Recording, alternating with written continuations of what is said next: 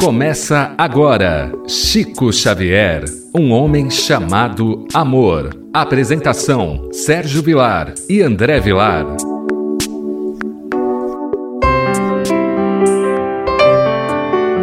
Queridos amigos, mais uma vez, juntos, pela nossa rádio Boa Nova, com o programa Chico Xavier, um homem chamado amor. Esse programa é apresentado por Sérgio Vilar e por André Luiz Querini Vilar. Esse programa tem como viés apresentar a vida e obra desse grande missionário Francisco Cândido Xavier. Como sempre falamos, não temos a ideia de santificá-lo, mas a ideia é fazer com que as pessoas conheçam um homem simples, humilde, que conseguiu vencer o mundo materialista podendo ter sido um dos homens mais ricos da sua época se ele tivesse aceitado os direitos autorais de livros que ele mesmo dizia não lhe pertencer. Então nós vemos uma figura magnífica, onde hoje você vai ter uma ideia, no princípio, como era a alimentação de Chico Xavier, ele jejuava, não jejuava. Vamos conversar um pouquinho sobre tudo isso. Tudo bem com você, André Luiz? Tudo bem, querido Sérgio? Que alegria em estarmos juntos neste programa radiofônico que também está no YouTube, na TV A Caminho da Luz e agora na forma de podcast, disponível, por exemplo, no Spotify. Então, quem colocar lá neste aplicativo é Chico Xavier, um homem chamado Amor, vai encontrar o nosso programa e não estamos fazendo uma grande divulgação, mas estamos sempre levando adiante esta novidade e já tem sido um programa sendo muito ouvido também nesta plataforma. Falar do Chico é uma alegria, é um prazer e também é uma necessidade para não esquecermos deste homem exemplar. Nós estamos entrando nessa nova era, a era da internet, a era das redes sociais, a era pela qual nós hoje propagamos uma notícia em poucos minutos para o mundo todo. Então, nós estamos diante de uma tecnologia que Deus permitiu para que pudéssemos avançar de maneira soberana dentro dos conhecimentos que aos poucos nós vamos adquirindo. Hoje nós vamos ver uma história que é graças sobre graças.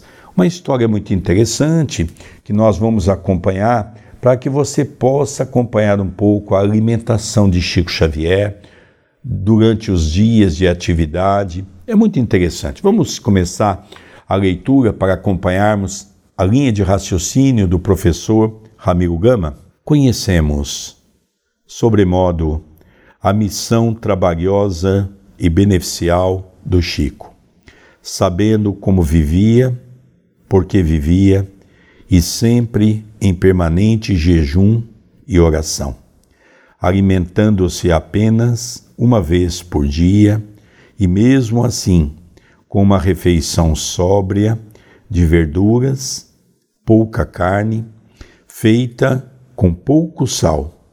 Evitamos, quando o visitamos, procurá-lo fora das sessões do Luiz Gonzaga.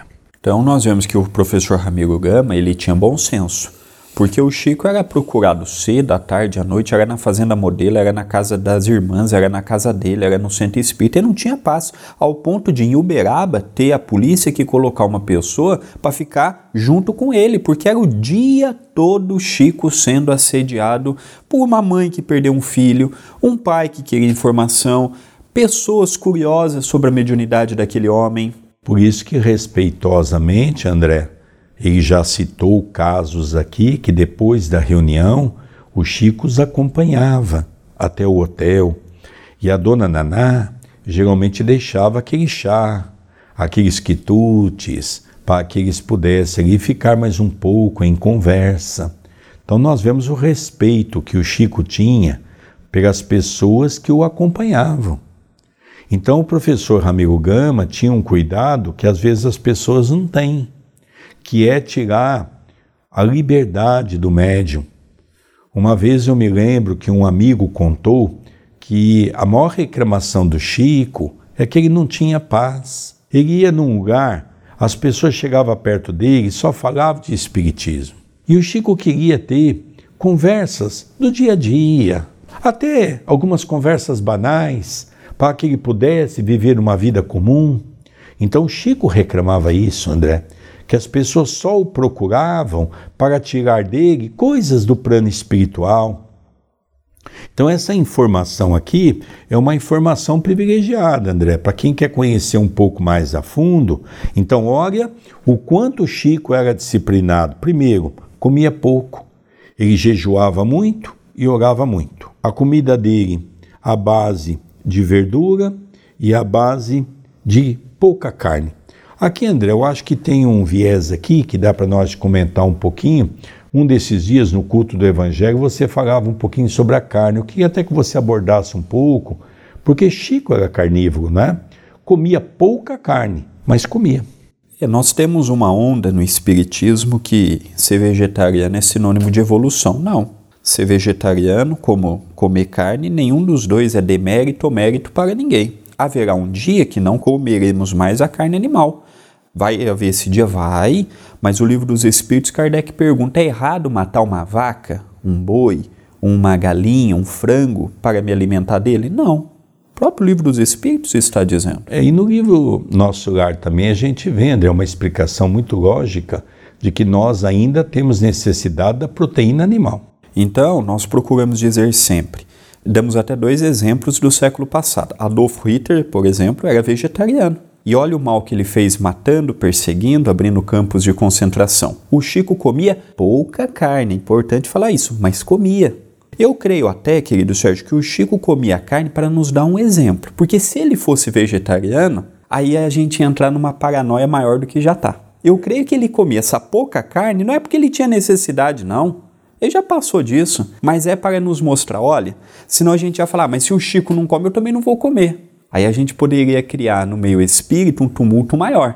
E o Chico tinha esse cuidado, não é? O Chico tinha esse cuidado porque sabia que ele era um referencial para muitas pessoas. E você ser referencial para muitas pessoas, eu fico imaginando aqui, André, que o contrário é verdadeiro. Outro dia, por exemplo, conversando com o meu pai, o meu pai citava um programa de televisão desses sensacionalista, e de repente o meu pai começou a ter, nas palavras daquele homem, como se fosse uma lei, como se fosse algo correto, como se fosse algo que realmente é daquela maneira.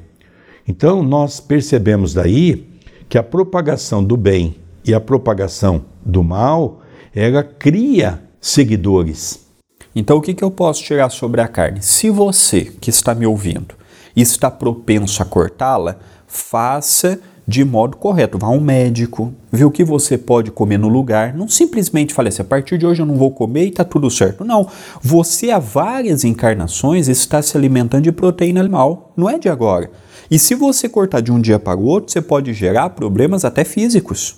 Então vai no médico, olha, posso trocar carne pelo quê? Ah, você pode comer isso, isso e aquilo. Agora, não vamos colocar que comer carne é sinônimo de evolução, porque mais importante do que eu como é o que eu falo. Às vezes eu não como carne, mas eu ponho meu pai no asilo, eu não ouço a minha mãe, eu sou um déspota em casa, então do que, que adianta não comer carne? É interessante, né, que essa história é bíblica. Quando Jesus é indagado, ele diz: não é o que entra pela boca que faz mal, mas sim o que da boca sai. Então é importante nós vermos. Se você está propenso a fazer, vá por opção, mas não faça com que os outros sejam o que você é, as pretexto de ser evolução, não. Para você, um dia eu também deixarei de comer carne, nosso querido Sérgio. André Luiz é até duro.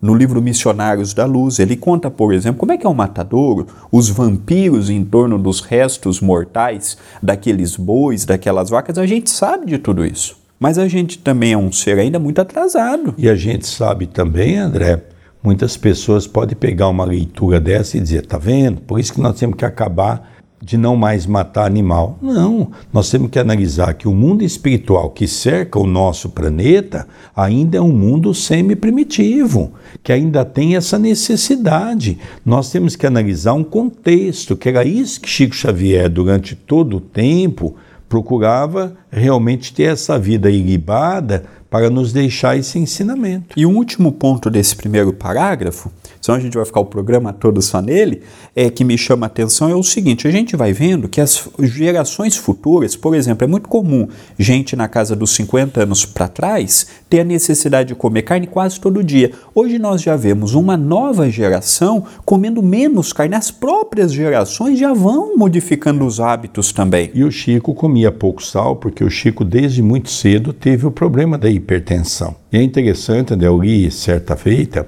uma ideia de que, quando perguntado, Chico, qual foi o momento mais difícil que você passou com referência à alimentação? E ele disse, foi quando o médico me tirou o café. E gostava, né, do café. Quando o médico me tirou o doce, para mim eu achava que eu ia morrer. O Chico usa essa terminologia. Eu achava que eu ia morrer, porque eu sempre adorei um doce, né? A gente vê o Chico como um homem normal, né, André? Vamos ver aqui a continuidade. Tinha em cada dia as horas tomadas. O tempo lhe era um patrimônio sagrado e sabia validar até a bênção dos minutos. Levantava-se cedo e ia para o escritório da Fazenda Modelo, onde trabalhava até às 17 horas, vindo para casa apenas para o almoço.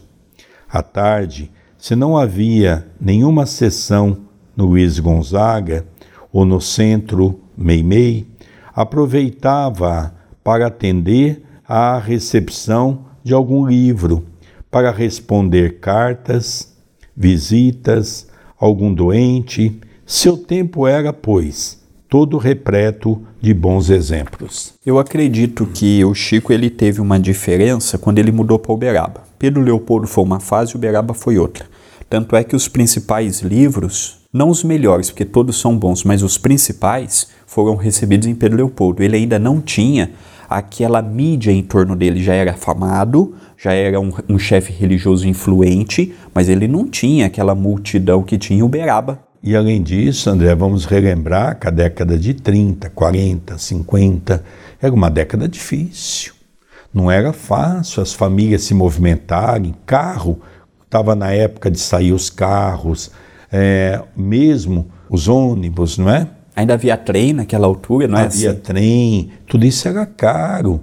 Naquela época as famílias viviam com dificuldade, não era qualquer um que podia sair do Rio de Janeiro, de São Paulo ou de qualquer outro lugar para ir para Pedro Leopoldo. Então o Chico ele tinha atividade no Centro Espírita Luiz Gonzaga, é, depois no Meimei e também duas vezes por semana aquele culto na casa do seu chefe, Rômulo Joviano, que ali tinha Emmanuel, Arthur Joviano, que é Neio Lúcio escrevendo.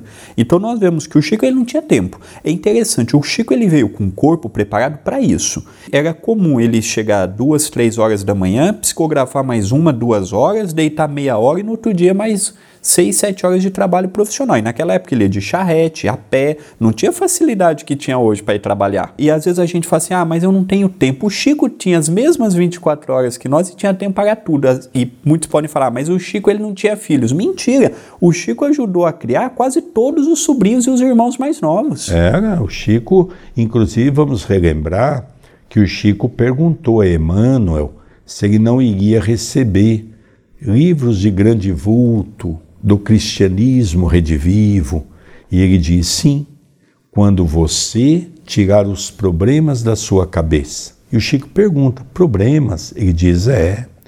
Quando você tirar o problema da criação dos seus irmãos, dos seus sobrinhos, quando você tiver numa condição melhor, aí você vai ter cabeça para receber as obras de Emmanuel, aqueles cinco livros que compõem os livros que falam do cristianismo.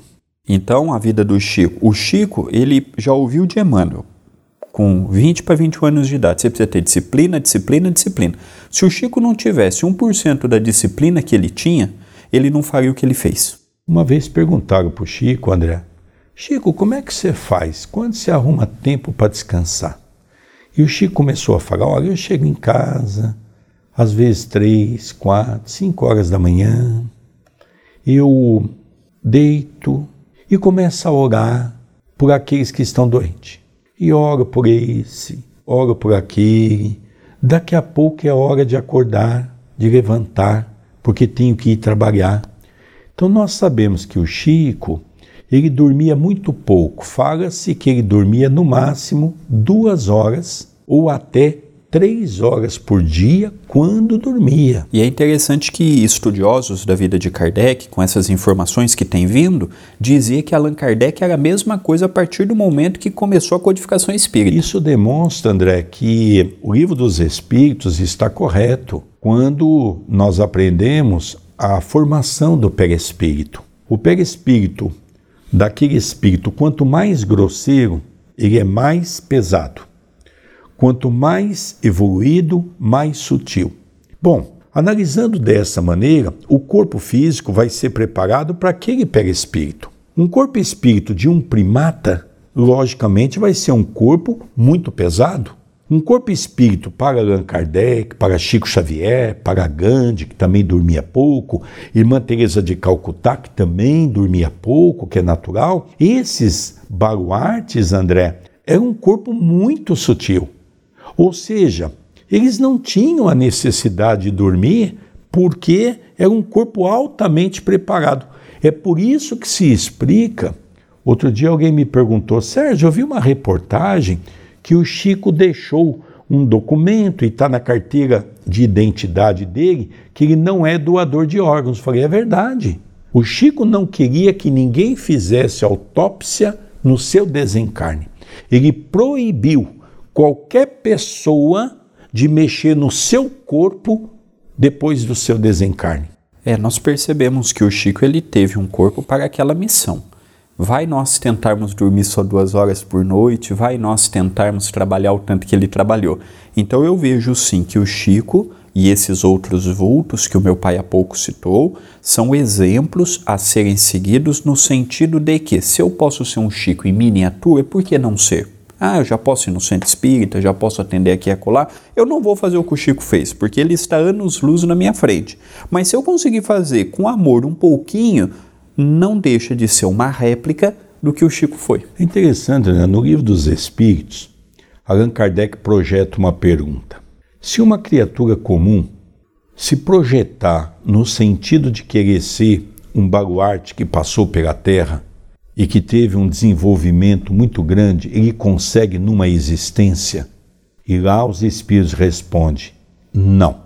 Ele poderá seguir um caminho que essa pessoa teve, mas ele não tem o desenvolvimento moral e intelectual naquela existência para fazer aquilo que o outro fez. Por isso que quando Chico desencarnou, eu dei muitas reportagens para várias rádios, para vários veículos de comunicação no movimento espírita no Brasil e fora do Brasil, falando exatamente sobre isso. O grande erro é aquela pergunta que muitos fazem: quem vai ser o sucessor? Não tem sucessor como Jesus também não teve, como Paulo não teve, como João Evangelista não teve. Ninguém sucede ninguém. Numa empresa sim, numa família sim, mas esses vultos, eles são tão grandes. A mediunidade do Chico, a gente precisa ter um outro médium daquele que late para poder substituí-lo. Eu realço sempre, André, que nós temos grandes trabalhadores. Poderíamos aqui enumerar pessoas esforçadas, dedicadas, tanto no campo da mediunidade quanto no campo é, da caridade. Nós poderíamos aqui ficar enumerando vários companheiros no movimento espírita que são dedicados. Mas se quiserem fazer uma comparação com Chico Xavier, eu tenho o hábito de dizer que é uma covardia. Porque Chico Xavier, ele não era apenas um grande médium. Chico Xavier se denotou por ser um grande homem. E isso que a maior parte dos espíritas tem dificuldade, porque nós vemos baluartes do movimento espírita orgulhosos, egoístas. Nós temos baluartes do movimento espírita que querem ser Chico Xavier e não tem como, não se tem como ser um homem dessa grandeza, mesmo porque, volto a repetir, o que muitos já ouviram falar. Chico Xavier foi convidado por Jesus para vir ao Brasil, para introduzir no Brasil a árvore do Espiritismo. Então, André, nós não podemos esquecer disso, né? Ele foi um divisor de águas quando passou em nossos meios. Continuando a leitura, não fazíamos parte dos que o procuravam para satisfazer curiosidade ou dar-lhe sofrimento com palestras contrárias às normas cristãs, ou ainda para lhe pedir a solução de assuntos pessoais que devem ser solucionados pelos seus respectivos donos. Eu vejo que as pessoas que Chico Xavier mais se abriam, que ele mais colocava conteúdos que os livros não comportavam, eram com pessoas que não falavam muito eu me lembro, por exemplo, que o Chico ficou na casa de muitas pessoas e o Chico conversava o banal, porque sabia que se ele falasse alguma coisa, no dia seguinte sairia no jornal, na imprensa. Então o Chico ele tinha muito esse cuidado de quem ele falava as coisas. E além disso, André, o que ele está colocando aqui é uma outra coisa que acontece muito no movimento espírita. Nós, os líderes religiosos, somos procurados. Eu às vezes dou um exemplo quando eu quero brincar com algumas pessoas eu digo sempre que nós, os chefes religiosos, às vezes, nós nos comparamos àquelas mulheres que vendem o corpo, não é? Porque as pessoas só nos procuram quando precisam. Então, mais ou menos, era isso que o professor Ramiro Gama vinha dizer. Ele, particularmente, tinha um respeito enorme do Chico, porque ele não ficava incomodando Chico Xavier. Ele procurava o Chico no lugar certo, no centro espírita tenho a certeza, André, que o professor Ramiro Gama muitas vezes almoçou na casa do Chico. Tenho a certeza que o professor Ramiro Gama muitas vezes jantou na casa de Chico a pedido de Chico Xavier.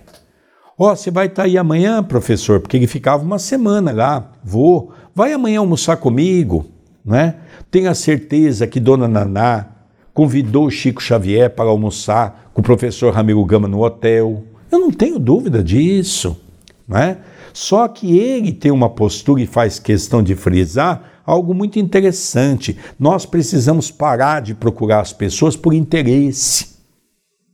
Seja interesse mediúnico, seja interesse de informações do plano espiritual, nós temos que procurar as pessoas respeitando-a, dentro daqueles princípios que são os princípios natural do trabalho da pessoa. Então, essa colocação do professor, para mim, é algo muito importante que não serve apenas para Chico Xavier, serve para todos nós.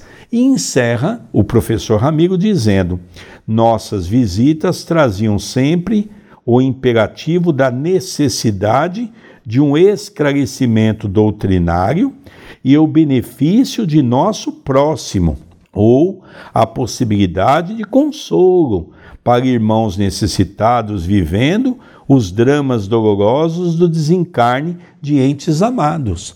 Então veja, André, o que o professor coloca é muito bacana.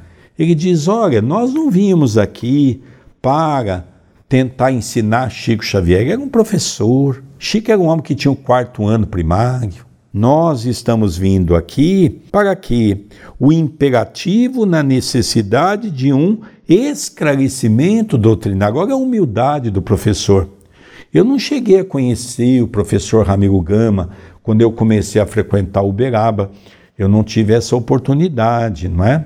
Eu acho até, eu não vi aqui na sua agenda, na sua conotação, mas eu acho até que ele já estava desencarnado. Eu não sei quando o professor desencarnou. Então, André, nós vemos que qual era a função do professor Ramiro Gama? Quando ele via no centro dele aquelas famílias sofrendo porque havia perdido um ente querido, ele se propunha levar as pessoas em Pedro Leopoldo para receber uma mensagem de esperança avisando: olha, o telefone toca de lá para cá pode receber, como também não. Olha que coisa bonita, André. E já antecipando, a história da semana que vem é de um casal que perde um único filho, com 24 anos de idade. Então, uma história também que mexe muito conosco, não vamos aqui é, antecipar, mas vem casar perfeitamente com esse comentário que o meu pai está fazendo. E uma coisa interessante, André, é que o professor Ramiro Gama, ele era muito respeitado por Chico. Eu falo sem medo de me equivocar, que de tantos biógrafos de Chico Xavier, tantos biógrafos, pessoas até que conviveram com ele em Uberaba, essa obra é a mais perfeita, porque ela não é uma biografia. Ela é um livro de autobiografia. O Chico acompanhou cada mensagem. E o professor Ramiro Gama humildemente perguntava: Chico, eu posso colocar essa mensagem? Pode, meu filho. Essas histórias pessoais no começo do livro, quando Chico vê a mãe partir para o mundo espiritual, as dificuldades que ele teve na casa da madrinha Rita de Cássia, as suas dificuldades com a Igreja Católica, ele contou a sua história e ele depois conferiu. E o professor Ramiro Gama, fiel, fiel as colocações. Hoje nós estamos vendo pessoas que dizem ter convivido com o Chico, que realmente conviveram, distorcendo a obra para tentar mostrar uma coisa que não é real. É uma pena que tudo isso aconteça. Então, André, vamos para os nossos recados, porque já estamos no final das nossas atividades de hoje. O nosso programa ele está disponível na Rádio Boa Nova. Ele também está disponível no canal do YouTube da TV Caminho da Luz, youtube.com/barra TV Caminho da Luz, e agora também no formato de podcast através do Spotify. Então, se você quiser nos acompanhar o podcast, já é um sucesso. É só você colocar Chico Xavier, um homem chamado amor, e lá vai aparecer todos os nossos episódios e tem já sido assim de um alcance inimaginável. Agradeço a cada coração amigo que tem nos ouvido também através daquela plataforma. Queridos amigos, vamos encerrando o programa. Chico Xavier, um homem chamado amor com essa alegria de podermos estar juntos pela nossa rádio Boa Nova, onde nós agradecemos de coração aos nossos queridos rádio ouvintes. Um beijo no coração. Vamos nos despedindo aqui. Esse programa apresentado por Sérgio Vilar e por André Luiz Querini Vilar. Um beijo no coração de todos. Até o próximo programa. Você acompanhou Chico Xavier, um homem chamado Amor.